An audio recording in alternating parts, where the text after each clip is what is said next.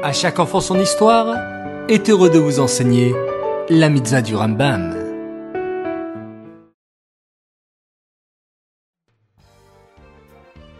Bokertov les enfants, bonjour, j'espère que vous allez bien et que vous êtes en pleine forme. Baou Hashem. Aujourd'hui nous avons une mitzvah du Rambam, c'est la mitzvah positive numéro 109. Il s'agit du commandement qui nous incombe de nous tremper au mikvé pour se purifier. Quel est le minimum d'eau qu'il faut dans un mikvé pour qu'il soit cachère Le Rambam nous explique qu'il faut 40 CA.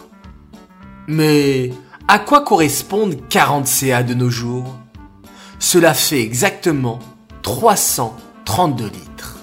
Cela est le minimum d'eau dont nous avons besoin pour que le mikvé soit cachère, pour se purifier. Bien sûr, cette eau doit être de l'eau qui vient naturellement d'Hachem, comme la pluie, ou une source d'eau, ou de l'eau de la mer.